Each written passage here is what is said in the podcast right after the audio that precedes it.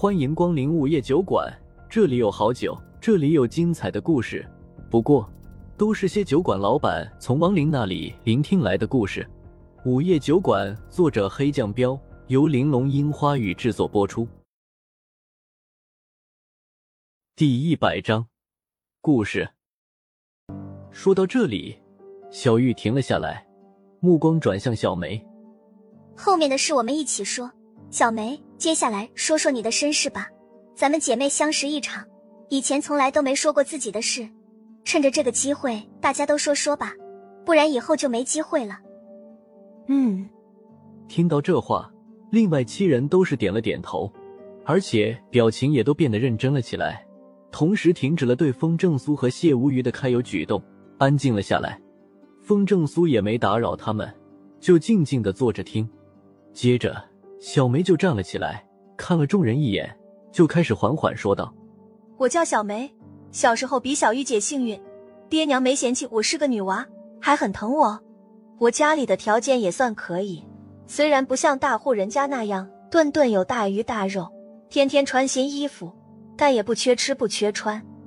可是，在我十八岁的时候，来了个眉清目秀的卖货郎。”说到这里，小梅脸红了。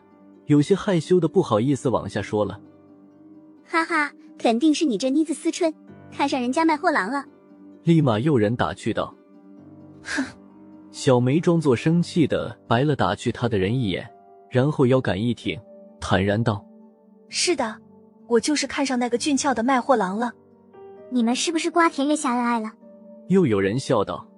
小梅点点头：“咱长得也不丑，那卖货郎自然也看中了咱。”接着他又叹了一口气：“哎，可惜我瞎了眼，看错了人。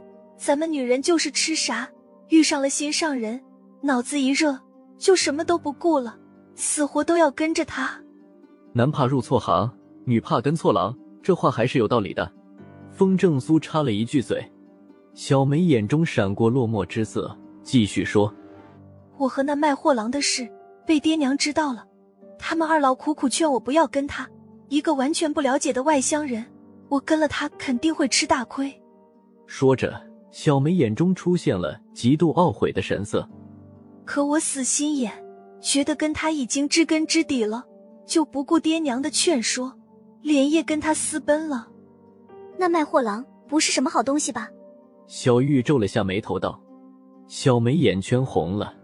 是的，他说要带我过好日子，谁知。他直接把我带到了秦淮河，畜生！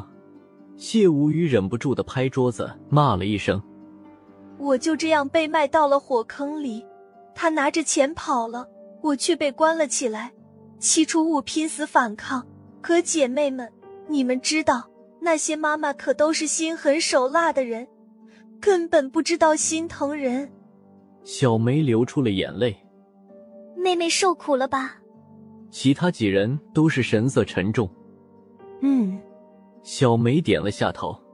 我被吊起来毒打，进水缸，还被凌辱。我本来都准备绝食咬舌了，可他们怎么会让我轻易死去？几次他们都把我救活了。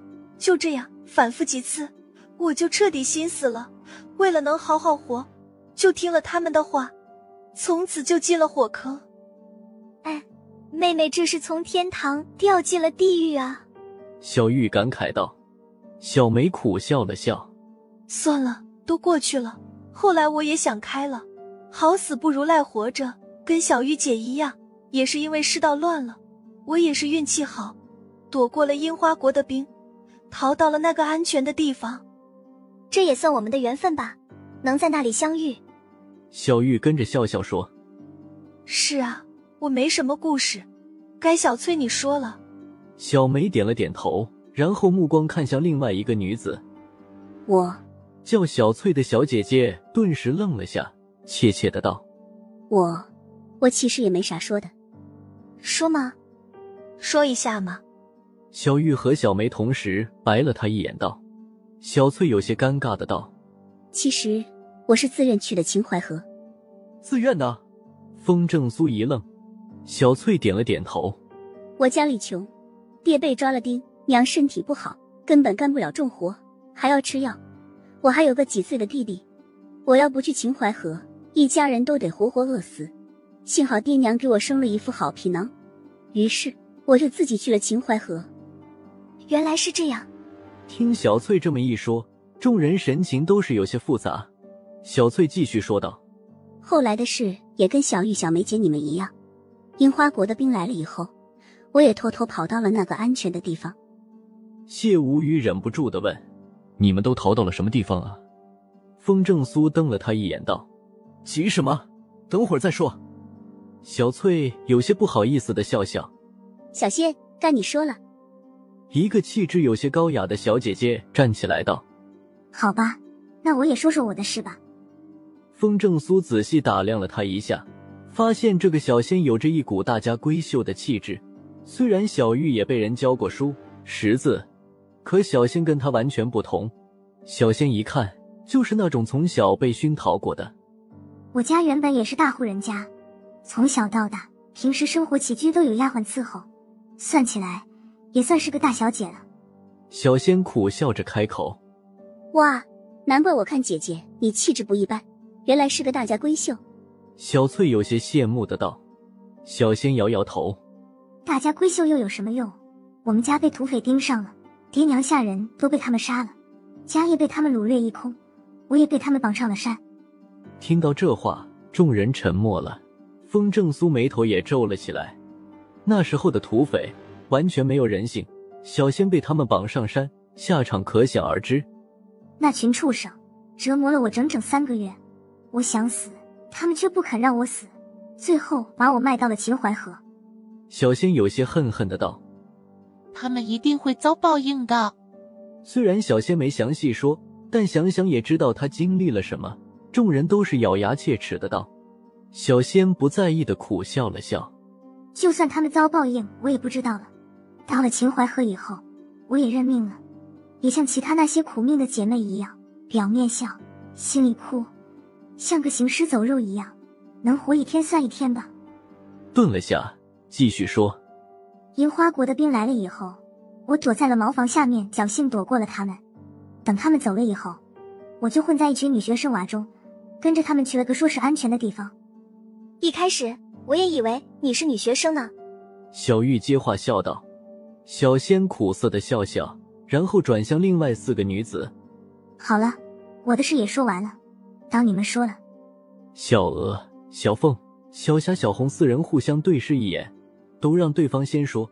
最后，小凤和小红同时站起来道：“我们两个是亲姐妹，我们一起说吧。”风正苏微微一愣，俩人居然是亲姐妹。仔细一看，俩人确实长得有点像。小凤高些，小红矮些，一看就是小凤是姐姐，小红是妹妹。哎，我们两个是在逃荒的路上被人骗到的秦淮河的。小凤叹了一口气，开始说道：“也许你们不知道逃荒是什么，可是逃荒一路都是人间地狱。”小红接着说道。